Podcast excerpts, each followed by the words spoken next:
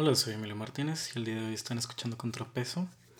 Tenemos un podcast muy especial, ya que es en conmemoración del mes del orgullo.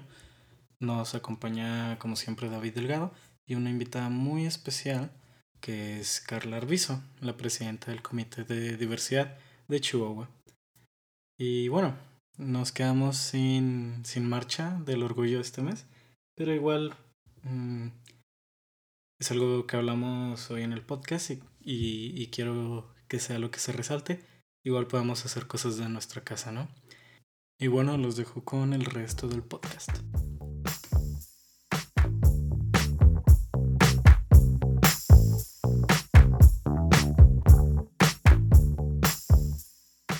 Ah, gracias por estar escuchando otra vez este espacio que es Contrapeso. El día de hoy tenemos un podcast bastante especial conmemorando un poco lo que viene siendo este mes, mes del orgullo, debido a que, bueno, por las circunstancias actuales no podemos salir a marchar, pero, pero siempre se puede hacer algo, ¿no? Entonces, uh, pues hoy decidimos invitar a varias personas, activistas, que pues se encargan de difundir el respeto y la igualdad por los derechos humanos, pelear por ellos. Uh, en este momento está aquí Carla Arbizo. ¿Podrías, por favor, presentarte? Hola, mi nombre es Carla Arbizo, soy presidenta del Comité de la Diversidad Sexual de Chihuahua y coordinadora general de la Marcha del Orgullo LGBT, que este año se nos canceló, ¿verdad? Uh, cuéntanos un poco, me interesa saber sobre tu trayectoria.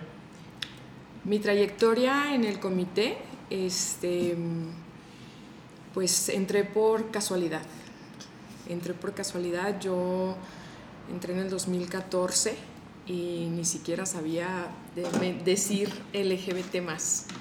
Eh, no sabía lo que era el activismo, entré porque mi ex esposa quería participar y, este, y empecé a acompañarla a las reuniones y empecé a, a participar ayudando hasta que tuvimos un evento bastante fuerte, un pleito en municipio porque nos querían quitar la sede de la marcha y pues ya me enojé y, tuve que salir al quite y fue como, como me inicié y me empecé a enamorar de, en esto del activismo.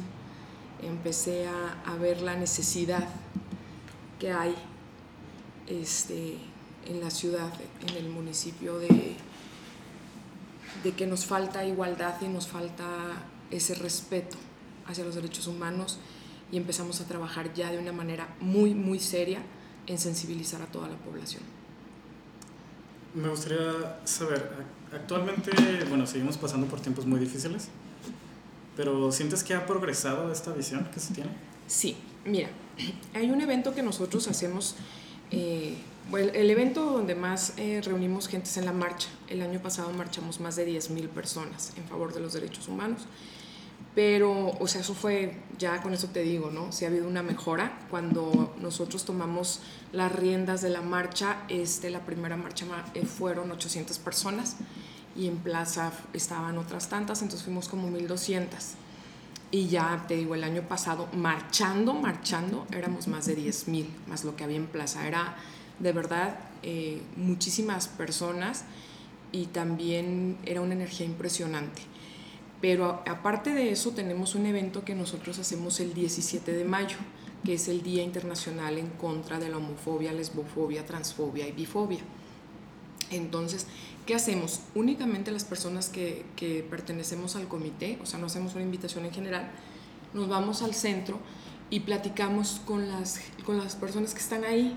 Vamos y les preguntamos que sí, qué piensan de, de la homosexualidad, qué piensan del matrimonio igualitario, de la adopción. Les hacemos varias preguntas en, en, en, plan tranquilo todo, ¿no? Este, el primer año siempre tomamos, eh, son 200 personas con las que tenemos que hablar. Y siempre tomamos, este, el primer año si había personas así como que, no, yo estoy totalmente en contra y que no se casen y que vivan allá y y el año pasado de 200 personas, solo una persona nos dijo que estaba en contra de que las parejas del mismo sexo se pudieran casar o pudieran adoptar. Entonces yo creo que sí se hace, se hace sensibilizado, sí ha cambiado la, la situación Este, seguimos batallando, somos el quinto lugar a nivel nacional en crímenes de odio por diversidad sexual. Eso no hemos bajado los, los niveles, no hemos podido.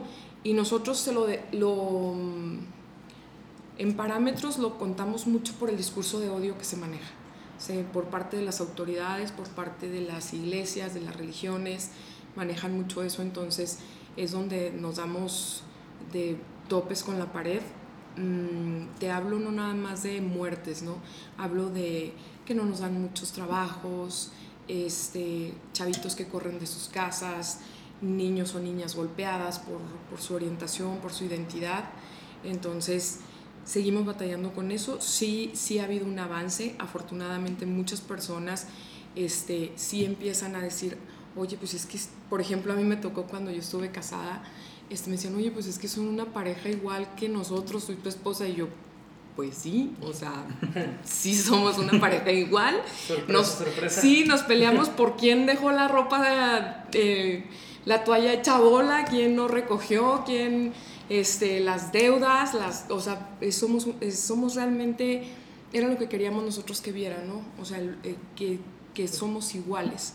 El problema es que cuando, cuando vienen estos líderes políticos y religiosos a decir que está mal, las personas se cierran a conocer.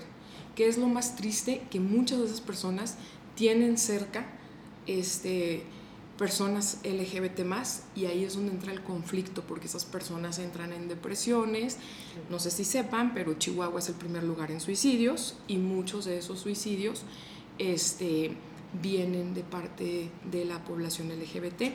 Quisiera platicarles, hace unos días tuvimos una experiencia, bueno, yo tengo varias así, es mi vida, este, tuvimos que mm, ayudar a un joven que se quería lanzar de un puente porque en su casa lo corrieron por ser gay. Entonces él en su desesperación, en su depresión, este, se quería lanzar de un puente. Y eso es lo que la gente no ve. Y eso no ve qué es lo que nosotros, o sea, que nosotros hacemos. Me dicen a mí, no, es que ustedes son bien pederos. Y yo, pues sí, o sea, llega un punto en que la desesperación es mucha. Entonces, tener que, que hablar con ese chavo, tener que, afortunadamente, contamos con con personas que nos donan su trabajo, con psicólogos, psicólogas, psiquiatras, médicos, médicas. Entonces ya podemos empezar a canalizar por ahí, pero realmente es una lucha muy, muy fuerte y muy desgastante cuando es, es cuando te vuelves muy empático. O sea, me dicen a mí, es que tú dejas hasta tu vida de lado por esta lucha. Le digo, es que cuando tú ves el dolor, el dolor de las personas, te cambia, te cambia. Yo soy muy sensible con eso este, personas, adultos mayores, mm, hacinados en cuartitos porque no tienen dónde vivir, porque su familia los rechazó, y enfermos sin seguro médico porque nunca les dieron trabajo por ser gays, ser lesbianas. O, entonces, todo eso es lo que hacemos, hacemos mucha labor social para, para poder, obviamente a medida de, nuestras posibilidades, porque el comité no recibe dinero de ninguna parte, nosotros la mayor parte del dinero que recaudamos se va a la marcha, entonces que nos salen 80 mil pesos hacerla más o menos. Y este y les digo, o sea, y eso es, es, es difícil que la gente no lo vea. Entonces yo digo, ¿cómo no puedes ver a alguien sufrir? ¿Cómo puedes ver a alguien sufrir y voltearte? O peor, lo ves en el piso y lo pateas, o sea, estás viendo que alguien está sufriendo y sigues con ese discurso de odio, ¿no? Lo estamos viendo, lo estamos viviendo ahorita con la regidora, que lo platicábamos antes de entrar. Este, yo no la entiendo, o sea, yo no entiendo cómo se les hace tan fácil soltar las palabras cuando son líderes políticos que la gente escucha y, y no darte cuenta realmente la trascendencia que puedes tener. A mí sí me ha cambiado muchísimo esto, muchísimo, lo hablo de una experiencia de vida personal, yo jamás fui discriminada, yo, mi familia, yo le dije a mi mamá y a mi papá, pues, soy lesbiana. Y mi mamá así como, pues medio explícanos y ya les expliqué, y, ah, ok, o sea, obviamente viven su proceso, ¿no? No fue, pero, pero nunca fui rechazada ni por mis amistades. Yo la discriminación la empecé a conocer cuando entré al comité. Y, y te digo, o sea, de una manera dura me tocó ser activista y me tocó luchar y estoy totalmente convencida de que voy a seguir luchando por esas personas que tienen miedo. De hecho, es uno de nuestros lemas que en el comité somos la voz de, las, de los que tienen miedo. Es muy, es muy interesante que tú estés eh, posicionada en una cuestión muy diferente a... Estás en todos los ámbitos del, del movimiento, ¿no? Sí. Estás involucrada personalmente como parte del movimiento, pero este, también estás del lado de- eh, político de la cuestión, que es el lado, yo digo, más desgastante. Sí, Porque más frustrante, Sí, es horrible. Los políticos son de discursos. No entienden nada. Exacto. Y luego estás en el lado social, en, el lado, en el ámbito de ayuda. Ujú. Estás, eh, es, es increíble es- escucharlo porque tienes el, Panorama. el panorama completo, ¿no? Tienes el, el- el paquete completo. Eh, vamos a tocar algunos temas ahora. Me, me encantó que explicaras la razón por la que está aquí, porque creo que allá nadie le va a quedar duda que estás capacitada para hablar del tema. Este, eh, tengo un par de preguntas, a ver si de ahí podemos formular Sí. un tema rápido y que la gente a- aprenda mucho. Eh, el primero, ¿cuál crees tú que sea la comunidad dentro del círculo LGBT que más eh, pide apoyo? No es que más pida, que más necesita apoyo las personas trans. Las personas trans son las menos comprendidas, a la gente le causa un conflicto lo que dicen, no, es que es un hombre vestido de mujer o es una mujer vestida de hombre y, y cuando empiezan su transición, las familias, este, es muy difícil y son las personas que son más vulneradas, son las personas que no les dan trabajo, sobre todo las mujeres trans. Cabe hacer mención, ¿verdad?, Eh, que cuando eh, una persona transiciona para ser hombre, este, ya no es conflictivo para la familia, o sea, el conflicto de el proceso, este, pero una vez que llegan a esa transición, empiezan a pasar en una sociedad desapercibidos y las mujeres trans muchas veces no.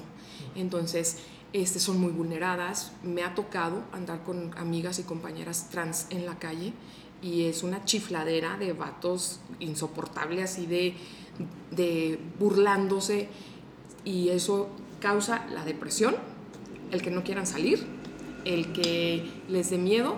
Entonces, eh, todo eso engloba a ser la población más vulnerada y la que necesita más ayuda.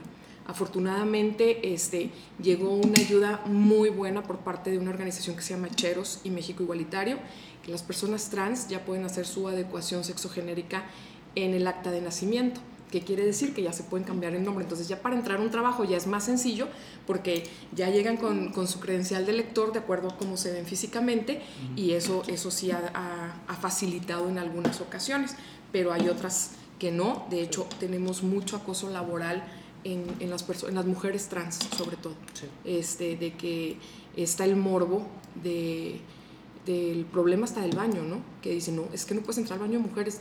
¿Por qué no?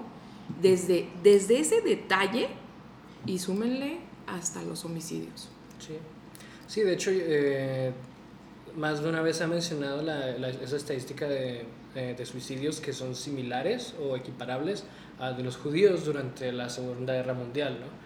O sea, estamos en ese nivel de, de discriminación de la. Alemania nazi con nosotros como sociedad hacia, los, a- hacia la- el público con transexual, ¿no? Bueno, sí, Ah. gusta- transgénero. Hacia las personas trans, porque Sí. transexual es una cosa y transgénero es Sí, otra. sí. Ah, Ujú.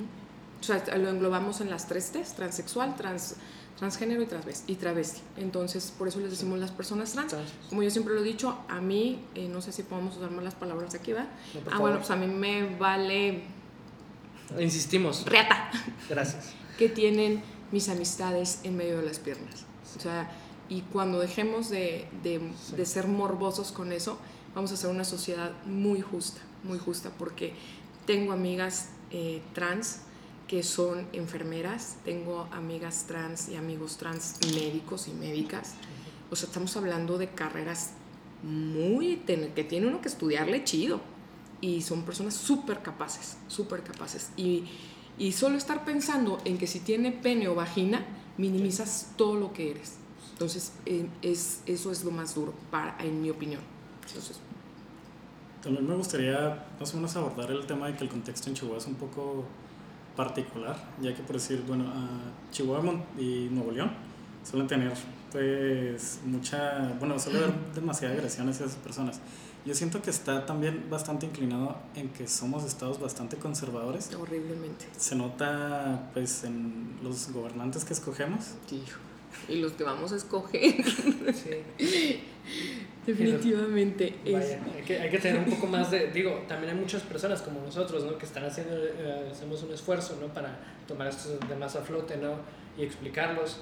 Yo siento que muchas de estas eh, cuestiones ideológicas, porque a final de cuentas son parte de una ideología personal, no es porque la persona lo crea fielmente. O sea, la mayoría de las personas, si empiezas a cuestionarlos, te van a decir, ¿en qué crees? No, pues yo quiero ser feliz, o sea, yo quiero que las cosas no me molesten, y yo quiero salir del trabajo y, tienen... el mundo de las personas no gira alrededor de ni de LGBT ni nada de eso, no está en ellos el odio. O sea, las personas no, no nacen queriendo, bueno, eso está abierto a interpretación, pero bajo mi contexto y bajo lo que yo, yo he vivido, no siento que las personas nazcan queriendo odiar y no siento que, las, que el verdadero problema de las personas sea un problema de odio hacia LGBT, sino que yo LGBT+, yo siento que más bien es una cuestión de ignorancia hacia las cuestiones que hacen a estas personas diferentes a ti, a entender y, mimetizarte con esas personas, ¿no? Porque la mayoría de, nuestra, de mi generación, y hemos hablado esto antes, la, la mayoría de los que hemos traído aquí, la mayoría de las personas con las que yo trato, uh, procuran, si el tema les incomoda por cuestiones familiares, no tocarlo. Y en el otro aspecto es que pues realmente no les interesa. Tienen amigos y tienen amigas y la mayoría estamos involucrados activamente con la comunidad.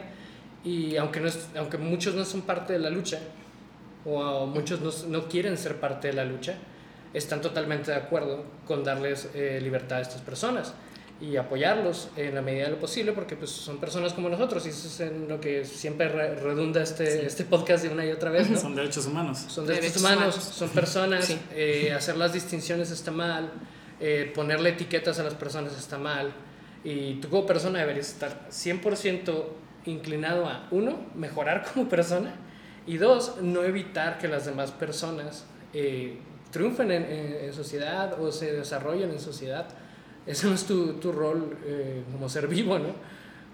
truncar la vida de otros, independientemente de cuál sea tu postura en relación a la, a la cuestión política o a, la, o a la cuestión de las marchas, o eso, eso debe, no debe involucrarte a ti directamente en tu ideología. Puedes apoyarlas si sientes que es realmente un problema, pero tú no deberías sentirte atacado, porque es más eso, la de las personas que tienen posturas más extremas, es que se sienten atacadas en su persona y eso es una cuestión de ignorancia. Yo lo siento más así. Fíjate que hace unos días este, leí una, en una publicación un comentario y, y, me dio así como, no entendemos nada, definitivamente. Este, escribe la persona, la que era mi amiga en Facebook, escribe algo así como, la marcha, qué fregón, y, y le contesta, ¿por qué están orgullosos de marchar? O sea, yo no soy, este, yo no soy homofóbico. No, le puso, yo no soy homofóbico, pero, o sea, ¿qué piensa tu familia? ¿Qué piensa tus hijos? ¿Qué piensa? O sea, y empezó, y entonces yo nomás le puse, si eres homofóbico, ¿eh? O sea, si eres homofóbico. Es, es, lo mismo, o sea, crecemos basados en, como dices tú ahorita, ¿no? Nadie nos enseñó a odiar, como, pero, digo, no nacemos odiando, pero sí nos enseñan a odiar. Muchas veces te va, te lleva la religión y la, la religión, yo estoy en este momento peleada con la religión, eh, las que dominan aquí en Chihuahua, porque sí nos han atacado mucho. Yo he ido a iglesias, este, no porque quiera, sino porque hay algún evento familiar o cosas así, y escucho el discurso de odio. O sea, me tocó en una ocasión que decía el cura en una iglesia católica, que decía, es que no deben de permitir que los homosexuales se casen y tenemos que luchar para evitar eso porque van a destruir a la familia. Y porque y yo volteaba yo decía o sea mi familia volteaba así como ahorita se levanta esta hacerla de pedo eh y ajá me conocen me callé. Dije pues aquí sí me queman ¿verdad? tampoco también uno escoge sus luchas. Y este y, y me quedé o sea dije ok mi familia está convencida de que yo no estoy mal pero dije cuántas personas habrá aquí Ajá, entonces tú le sales, papá, soy gay. No, pues es que el cura, el que a mí me enseña, el que a mí me dice que yo tengo que amar a Dios, que yo tengo que hacer esto, me dice que tú estás mal y órale, para afuera, compa. Entonces, ese, ese es el problema. Los discursos de odio no es nada más, cree la gente, y, y lo veo ahora con la regidora, cree la gente que un discurso de odio es invitar a matar y no Ah, es así. Ese es el problema que no están entendiendo que un discurso de odio viene de cuando tú minimizas a otra persona, cuando tú le quitas poder de, de que es igual que tú a otra persona. No nada más hablo aquí, no hablo nada más de la LGBT. ¿Qué está pasando en Estados Unidos con las personas afrodescendientes? O sea, Sí. ya se hizo una guerra, ¿sí me entiendes? Entonces, Y ni siquiera es ideológica. Ajá, porque, ajá, vienen aquí, hicieron entre todas, eh, de por sí las, las religiones se la pasan peleadas, pero les digo que nosotros los, los unimos. Hicieron su- sus em, organizaciones como Cruzada por la Familia, Pro Familia y cosas así, todo lleva familia. Ahorita les platico una historia del hashtag que traigo en mi espalda. Este, entonces, eh, ellos empiezan a decir la llamada ideología de género, que nosotros, las personas LGBT, este, llevamos la, queremos ah, convencer a todo el mundo de la ideología de género. La ideología de género no existe. Yo no te quiero convencer. Yo no estoy sentada aquí para convencerlos a ustedes que sean gays, que sean trans. No. Yo estoy aquí para platicar de derechos humanos. Si ustedes me dicen, a mí me vale y no, y no me interesan tus derechos humanos, yo me levanto, o sea, ah, ok, tengo mi plática y me voy. ¿Sí me entiendes? Pero yo jamás voy a decir, tienes que entender y te vas a hacer gay y te quiero que te cases con él. O sea, eso es lo que creen que nosotros estamos haciendo. Oye, sacan cosas como, es que yo no quiero que mi hijo, que mi hijo entre al baño de niñas y tú, ¿what? Pero realmente ya hablando un tema, estar hablando con una persona antiderechos, te lo digo porque lo he hecho. Y es tanta su agresividad que de hecho un- en una ocasión en el Congreso del Estado me, me tuvo que sacar seguridad porque me querían ya golpear. Porque aparte, pues como tengo muchos argumentos, soy medio mula y... entonces se molestan y, y sí estaba un señor ahí ya muy agresivo, entonces me dice el guardia, ya llegó el momento de que se salga yo. Fíjate que tenemos un tema muy, muy interesante a hablar aquí porque acabas de tomar un- un- uno de los temas más, más interesantes de eh, de mi postura personal, ¿no? Esto es una, es una ideología que hemos, tra- hemos trabajado ya, ya bastante tiempo, de hecho es una de las razones por las que estoy aquí. Este, yo estoy a favor de todas las libertades, todas, yo les he dicho, yo, si, si alguien se- se opone a tus libertades, yo estoy contigo independientemente, crea o no en lo que tú crees. O Eso es bueno. Eso es, yo, ese es mi, ese es mi- esas son mis convicciones, ¿no? Que que Esa- esa por me encima. gusta. Por encima de lo que yo creo está tu libertad de creer. Y una de esas es, yo siempre he estado peleado con la religión, pero no estoy peleado con la religión por el dogma, ¿no? Me gusta mucho, de hecho tengo un amigo teólogo que está aquí, es barbón y, es, y está medio pirata. Y me gusta mucho hablar de Y se parece a Jesucristo. Y me gusta mucho hablar de, de muchas, eh, de muchas cosas y escuchar a las personas. Y algo que hemos peleado mucho aquí, mucho del verbo, estas- este último mes ha sido tremendo. Una vida es un mes, una vida es un mes, por supuesto. No, pero mi vida ha sido mucho defender eso y es la libertad de que las personas eh, eh, opinen y den su opinión. Y con la cuestión del discurso de odio, yo siempre he estado como que peleado muy raro. O sea, yo entiendo que hay cosas que dicen las personas con el afán y con la mera mentalidad de hacerle daño a otros. Pero cuando la sociedad está suficientemente educada, esa persona no pasa a ser más que un loco, un extremista. Y nosotros los hacemos diputados. Y nosotros somos diputados. Y yo lo que se mencionó más de una vez es que en un país como el de nosotros, estar a, fa- eh, estar a favor del, eh, del habla de la mayoría de las personas elude eh, la famosa frase es que la gente es pendeja. Y no es que la gente en general sea pendeja, sino que hay un grado de ignorancia que combatir en nuestra sociedad, que parte de lo que hacemos nosotros, parte de lo que haces tú, es educar a las personas, no es convencerlas, es educarlas. Exactamente. Y muchas veces el discurso de, eh, de lo que se puede denominar discurso de odio, porque yo no creo profundamente en que exista un discurso de odio tal cual. El objetivo de un cura, el objetivo de un político no es el odio, no es difundir odio, sino que el político es, crea- es crear empatía con un grupo, un segmento. Y lo que tú tienes que pelear en ese sentido es ese segmento ¿cuál es? Es como una estrategia de marketing. Si tu estrategia de marketing es mala, porque el discurso, eh, hablar mal de los homosexuales como un político es malo. Sí, totalmente de acuerdo, pero déjame decirte, Sí, te voy a interrumpir nada más. Para mí sí es discurso de odio desde el momento en que sí, o sea, no te dicen abiertamente, era lo que te comentaba hace un momento, o sea, no estamos hablando de que te invitan a matar, pero te dicen que es malo.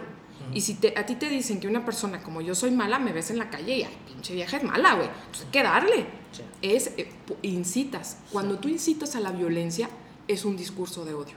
Entonces, hay que tener bien claro eso, porque realmente eso es lo que nos tiene en el vergonzoso lugar en el que estamos. Sí. Porque hay un discurso de personas que tienen la capacidad, comprendo perfectamente y te doy toda la razón cuando dices, yo como político, pues ¿qué atraigo más? Ah, pues gente que, que está en contra de los homosexuales, vénganse para acá. O gente que, que por ejemplo, los pueblos originarios, ¿no? Los indígenas. Nadie los pela. Nadie los pela. ¿Por qué? Porque somos considerados minorías Sí. y, ah, no, pues entonces, no, nomás voy, le doy su despensita, que vote por mí y no vuelvo. Y les están robando las tierras y están haciendo un chorro de cosas, ¿sí me entiendes? ¿Por qué? Porque me interesa la persona que tiene la credencial de elector en la ciudad, que puede ir a votar, que le queda cerquita la... Claro. la ajá, entonces a, a ese... Y si esas personas están, vienen eh, con, su, con su trip de... em, eh, la religión es lo mejor y es que yo estoy apegada a esto. Una cosa, claro, ¿eh? Una cosa para mí es creer Sí. y puedes pertenecer a religión. Yo tengo amigas muy religiosas y yo las respeto muchísimo porque jamás las he escuchado decir un discurso de odio. Me dicen, oye, no, pues es que es el cura, así se salió. Oye, no. Ellas, Sí, claro. ellas van, van, pero cuando te dice una persona textualmente Sí. que está mal. Yo te lo digo, yo tuve, he tenido, bueno, ahora ya tiene rato calladito, el padre Negris, yo he tenido muchos conflictos con ese señor. Sí. Cuando hacemos nosotros una marcha, este, la primera marcha que ya dirijo yo totalmente, eh, sacamos el hashtag Si hay amores familia. Sí. Él saca al día siguiente, van y lo entrevistan y dice que por cómo se nos ocurre nosotros como gays usar la palabra familia. Sí. Ok. O sea, Wow. y yo, Sí, sí. güey, o sea, ¿no? Entonces yo me enojé. Entonces yo les dije, ah, pues si hay amores familia, va a ser el hashtag y el lema del comité. Sí. Entonces lo empezamos a usar, lo ven Sí. ustedes en mi playera. Sí. Entonces, desde ahí dices tú, ¿por qué yo no puedo usar la palabra familia? O sea, ¿por qué te molesta tanto que yo la use? Si ustedes se pueden fijar, ahorita que haces mención, tú en el, en el, en el asunto de los políticos llegan, también he estado yo en, en eventos religiosos donde el cura te invita a votar por cierto político, Ah, eso está muy porque, miserable. ajá, porque ese, él, él, es, él es mejor. Él es el que apoya Él a Él la es, familia. ajá, Él ajá. es el. Ah, mira, nada Y más. entonces, oye, pues no, a mí, y a mí de hecho las, las elecciones pasadas sí me decían, ¿y por quién vamos a votar? Y yo, no, vota por quien te dé tu gana, güey, a mí no me metas en semejante problemón. Pues No, que cada quien decida, ¿eh? O sea, es lo que te digo. O sea, ellos hasta en eso este, están metiéndose y luego nos echan la culpa de todo. Entonces, no.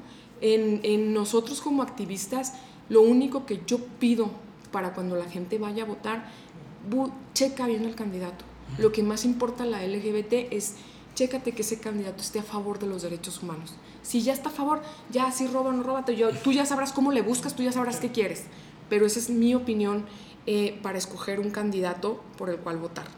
¿Sí me entiendes? O sea, el, el hecho de que, de que dejen ese discursito de lado, este, que la piensen, tenemos instituciones como la Comisión eh, de Derechos Humanos, la nacional, la estatal, con la PRED tenemos aquí en Chihuahua varias organizaciones.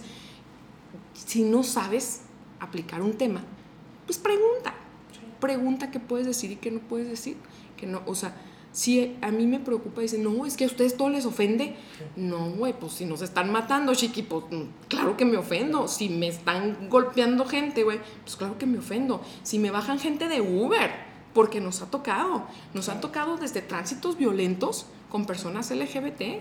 Yo tengo, puse unas denuncias en, en tránsito, que ahora es la policía vial, este, el año pasado, porque empezaron en los retenes, los tránsitos, Y luego había personas que eran muy afeminadas o muy masculinas, hom- eh, diferente, hom- hombres afeminada, afeminados, mujeres masculinas, y las querían bajar o los querían bajar y luego, tú pinche joto, bájate. Oiga, es que eso es discriminatorio, o sea, Sí. güey, eres un servidor público, entonces iban conmigo y luego yo, no, pues vamos a tránsito a poner una denuncia. No prospera porque yo lo digo, somos el estado de que no pasa nada. Y haces capacitaciones y luego se queda así como, ¿qué? No, tengo primaria trunca, ¿por qué chingados tengo una capacitación de, de igualdad? Muy- Déjame decirte, yo estoy en, en contra de, de que los estudios de la persona no tienen nada que ver para ser derecho humanista. Nosotros, eh, junto con Cheros, damos unos cursos este, en escuelas donde nos permiten, en hospitales. Y una vez fuimos a un hospital que no voy a decir para que no se sepan los nombres de los médicos. Y este, no, no, no, los doctores, había dos doctores que dije yo, o sea, se molestaron, nos dijeron que éramos unos enfermos, a mí y a mi compañero. Pues nomás escuchas. Este, que las personas trans no las iban a atender. Nos lo dijeron así, claro. Para empezar, eso va en ¿Quién? contra del, del juramento hipocrático. Fue, o sea, y no te puedes enojar, o sea, sí, ustedes están viendo mi cara y se me ve cara de enojona, ¿verdad? Está y estar con una sonrisa congelada, imagínate, porque Discúlpeme, ¿qué dijo? Y luego mi compañero, me hace cuenta que yo le picaba a mi compañero y luego mi compañero no me hacía así, tranquila, tranquila, así con la, con la sonrisa y yo. Sí. Hasta que ya se levantó la persona que nos llevó y le dice, es que, y, ya- y ahí yo no entiendo por qué estamos tomando este curso y que no sé qué. Y le dice, lo tienes que tomar porque viene obligatorio para que sigas trabajando aquí. Y yo, ande pues, ¿verdad? Entonces yo seguí con el curso. Las personas fueron también personas de, de intendencia y de todo, súper chido, súper chido. O sea, e- esas personas explicándole a los médicos, por eso te digo, no tiene nada que ver si tienes primaria, si tienes carrera, de verdad, la sensibilización o el respeto hacia las demás personas no te la da una carrera. Pues muchas veces empieza en casa, ¿no? Sí, es que, es que de verdad es, es, es increíble. Es, escuchas cada cosa que dices tú, ok, te quedas con gente que no, que no tiene preparación en temas de derechos humanos. Dices tú, o sea, y tú tratas con gente, con gente enferma, y me dices que no vas a atender, imagínate, ¿no? Y se les Sí. explica y se les trata de sensibilizar y se les trata de dar casos, que es lo que la parte que me toca a mí, o sea, les doy casos de lo que yo he vivido, lo que yo he visto, pues, con, y no, o sea, no, y se quedan y se ponen así. No, hombre, mi compañero en esa, esa vez dice, vamos a, a poner un ejemplo. Entonces mi, mi compañero dice, este, yo, em, yo, soy, yo soy gay y tú eres mi esposo, y señala a un médico el doctor se super indignó. O sea, en un ejemplo, se super indignó y se empezó a persinar y Dios nos libre y que no sé qué. Y yo, Ah, ese ¿por- es puta. y yo, yo, ¿por qué estoy aquí? O sea, dije, fue, ha sido Pero- lo más, lo más, lo más, lo más, el curso más tedioso que yo he dado, más difícil y de verdad he dado muchos cursos. Bueno, por decir, yo creo que entonces ese discurso de odio empieza cuando quieres jalar a gente a tu ideología, pero esa ideología después representa o implica Una que va a haber, eh, sí, va a haber gente pues discriminada, ¿no? O sea, Ujú. por decir, ese, ese cura que está invitando a la gente a pensar como él, después implica que, que va a haber gente incomprendida en sus casas, ¿no? Y lo que mencionabas ahorita de los derechos humanos y lo que está sucediendo ahorita en, en Estados Unidos, me recuerda a este argumento que dicen que todo este problema surge principalmente por todo el odio que sucedió antes, ¿no? Ahorita la, la raza blanca le tiene tanto miedo y, y tanta... se distancian tantos de la raza blanca porque, porque tienen miedo de ellos, ¿no? Prin- Principalmente porque, entre comillas, se vayan a vengar, porque ellos los maltrataron por cientos de años. volvemos a lo mismo, ¿no? O sea, es lo que, lo que les enseñan a creer de que somos personas malas, de que somos... Ujú. Pero, cuando, o sea, lo que, el ejemplo que puse en un principio, ¿no? Que te dicen, oye, pues si eres igual que yo. Y yo, pues sí, exacto. Wow, qué, qué, qué curioso, qué novedad. De hecho, esa cuestión que estás mencionando de miedo es que es cierto, pero no, eh, porque la gente se mueve más por miedo que por otra cosa, ¿no? Y, sí. Pero está, obviamente es un miedo irracional. La mayoría de las personas que escuchen eso, si yo le pregunto muchas personas aquí en la calle piensas que, que en algún punto te van a, los homosexuales van a violentar tus derechos. Estoy seguro que algunas personas no van a, no van a entender mi pregunta, pero Yo sí. nada, ¿no? Sí, este, lo único que queremos aquí es que in- no te sientas atacado, o sea, infórmate, Infórmate. independientemente de tu edad. Es más, de hecho sería muy bueno que si tú eres una persona, un, un chavo, un chavo acá con acceso a Spotify o alguien con, con acceso a, a las redes que manejamos, eh, hagas este experimento. ¿Cuál es la persona más, eh, más en contra de los homosexuales en tu casa? Y ve y platica con, con, con ella. Pero desde el punto de vista no de te quiero convencer, sino de quiero ver qué piensas tú. Intenta ver cuál es el tema del que están hablando, en qué se enfocan. Y realmente no, es- no estás buscando convencer a la persona, estás intentando hacer que esta persona formalice su pensamiento, ¿no? ¿Por qué estás en contra de los homosexuales?